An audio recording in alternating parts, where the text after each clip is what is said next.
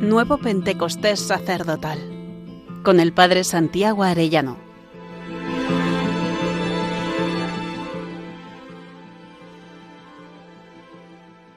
Cuadragésimo segundo día, la grandeza del sacerdocio y el don de temor. Cuando decimos en el credo, creo en el Espíritu Santo, Señor y dador de vida. El Espíritu Santo no solo es el dulce huésped del alma, sino que nos va dando la vida sobrenatural, nos va dando ese corazón nuevo, con una actividad vivísima, nos va divinizando y nos va dando ese organismo nuevo de las virtudes y de los dones. En Isaías 11, 1 y siguientes, y brotará una vara del tronco de Jesé y retoñará de sus raíces un vástago sobre el que reposará el espíritu de Yahvé. Espíritu de sabiduría y de inteligencia, espíritu de consejo y de fortaleza, espíritu de entendimiento y de temor del Señor. Este texto hace referencia sin duda a Jesucristo, pero también todos los padres de la Iglesia y el magisterio nos dice que hace referencia a lo que el Espíritu Santo produce en el alma. El Beato Padre Mario Eugenio decía, los dones del Espíritu Santo reciben y transmiten las luces, las mociones y la acción del Espíritu Santo y de este modo permiten las intervenciones directas y personales de Dios en la vida moral y espiritual del alma y hasta en los menores detalles. Como cualidades permanentes, los dones ponen al alma en disponibilidad constante respecto al Espíritu Santo y pueden entregarla en todo momento a sus luces y a su soplo. Los dones son al alma lo que la vela a la barca, a la que el esfuerzo del remero hace avanzar con dificultad, llega el soplo de la brisa favorable que hincha la vela y la barca boga con rapidez hacia su destino, aun cuando cese el esfuerzo del remero. Todos estos, al desarrollarse al mismo tiempo y al mismo ritmo que el organismo sobrenatural de la gracia y de las virtudes, se convierten en capacidades más amplias, más idóneas para captar el soplo y, las, y las delicadas mociones del Espíritu Santo en instrumentos más dóciles, más flexibles y potentes, bajo la acción de Dios para sus intervenciones personales. Son regalos de Dios, son dones de Dios. Y decía el padre Mendizábal, ni las virtudes sin los dones ni los dones sin las virtudes. Es decir, tenemos que remar que también hay Dios actúa, pero con nuestra capacidad, mm, o sea, actuando a través de nuestra capacidad, pero cuesta más. Y luego poner las velas, porque el Señor cuando quiera soplará al modo divino. Entre estos dones, cuatro son intelectuales, sabiduría, inteligencia, ciencia y consejo, y tres de la voluntad, fortaleza, piedad y temor de Dios. Tres son contemplativos, sabiduría, inteligencia y ciencia, y cuatro activos, consejo, fortaleza, piedad y temor. Por estos dones podemos movernos a impulsos del Espíritu Santo. A la Beata Concepción Cabrera de Armida le dice el Señor, yo acudo siempre a tiempo y oportunamente en las épocas del mundo a favorecer a mi iglesia militante y ahora en los momentos presentes necesitan esta reacción divina mis sacerdotes para resistir los embates del enemigo, para rechazar al mundo que se ha introducido hasta en el santuario, para prevenir futuros males y para consolar a mi corazón y dar gloria a mi Padre. Necesito un ejército de santos sacerdotes transformados en mí que respiren virtudes y que atraigan a las almas con el suave olor de Cristo. Esto solo es posible con esta efusión del Espíritu Santo que actúa en nosotros y examinándose uno se da cuenta que la grandeza del sacerdocio comparado con la pequeñez ¿no? crea en el alma la actitud respetuosa y filial requerida por la trascendencia de Dios y su condición de Padre. Eso hace el don de temor sobre nosotros. Uno entiende tanto a San Pedro cuando le dice al Señor después de la pesca milagrosa, apártate de mí, que soy un pecador, el indigno. Después, además de la negación, primero por debilidad, por, por, por miedo humano, negó al Señor, pero después dijo, hay que obedecer a Dios antes que a los hombres. Finalmente, después del quo vadis, Él entregará la vida. No soy digno como mi Señor y morirá crucificado boca abajo. En los Hechos de los Apóstoles dice después de Ananías y Sáfira que se extendió un gran temor por toda la iglesia y entre todos los que lo oían contar, ¿no? que habían fallecido aquellos dos por querer mentir a los apóstoles. Pero no es un temor servil el que produce el Espíritu Santo. Santo Tomás de Aquino nos dice, el don de temor es un hábito sobrenatural por el cual el justo, bajo el instinto del Espíritu Santo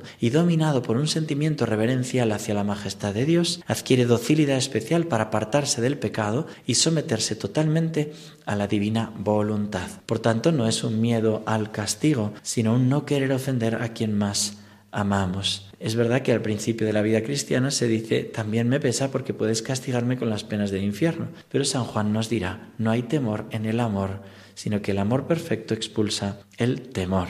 Entre las virtudes que perfecciona este don de temor es la humildad, fundamento de la vida espiritual, la esperanza, la religión y especialmente la templanza. Este don nos intenta apartar del pecado, de la gula, de la ira, de la sexualidad. Sobre los efectos del don de temor en las almas, sobre todo, hay que decir que genera un vivo sentimiento de la grandeza y majestad de Dios que las sumerge en una adoración profunda llena de reverencia y humildad. También produce un gran horror al pecado y una vivísima contrición por haberlo cometido. San Pablo de la Cruz a veces se sentía indigno de entrar en una iglesia por, por verse tan débil, tan pequeño. Le decía a los ángeles, que asisten al misterio de la Eucaristía, que, le arrojasen fuera, se veía como malo, como un demonio. Dice, sin embargo, dice, él no se me quita la confianza con mi esposo sacramentado, y le decía que recordase lo que me ha dejado en el Santo Evangelio, esto es que no ha venido a llamar a los justos, sino a los pecadores. También Bernardo de Hoyos, después del Pentecostés que él tuvo, dice, la pluma tiembla de confusión, las lágrimas saltan de los ojos y el conocimiento de mi nada me abruma, aunque el amor eleva el corazón. Oh, si todas las partes de mi cuerpo se hicieran pequeñas piezas y cada pieza mil lenguas de serafines para declarar y ensalzar la bondad divina y juntamente mi maldad, ingratitud e indignidad. Dice Santo Tomás de Aquino que a este don corresponde la bienaventuranza de los pobres, que de ellos es el reino de los cielos, porque nos busca no buscar engrandecimiento ni material, ni fama, ni honores. Y los frutos que se derivan de este don son modestia, continencia y castidad.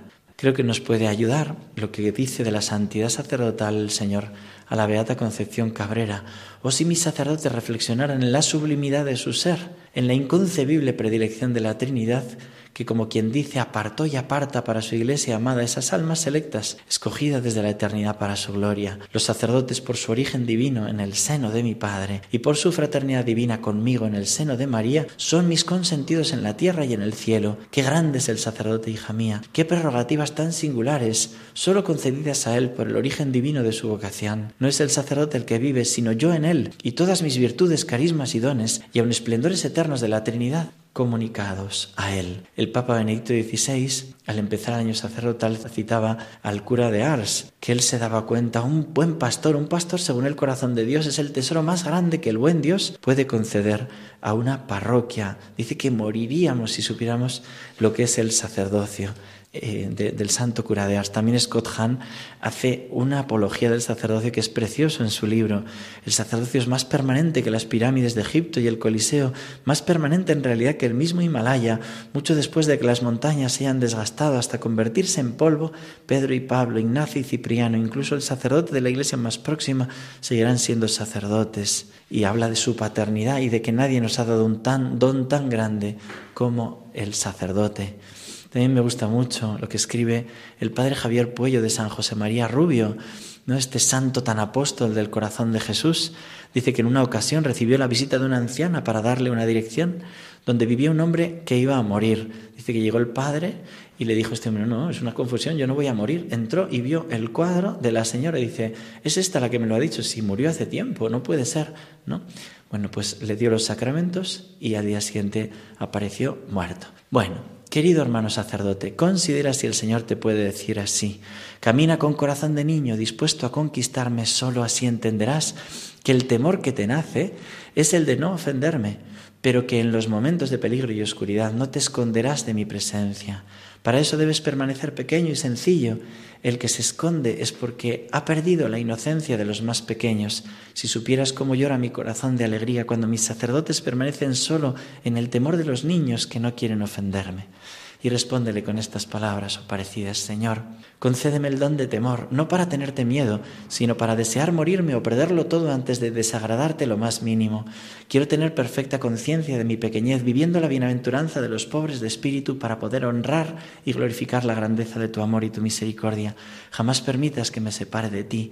Realiza en mí y en todos mis hermanos sacerdotes un nuevo Pentecostés que nos haga vivir la santidad a la que nos llamas. Y esta mañana, si Dios quiere, querido hermano sacerdote.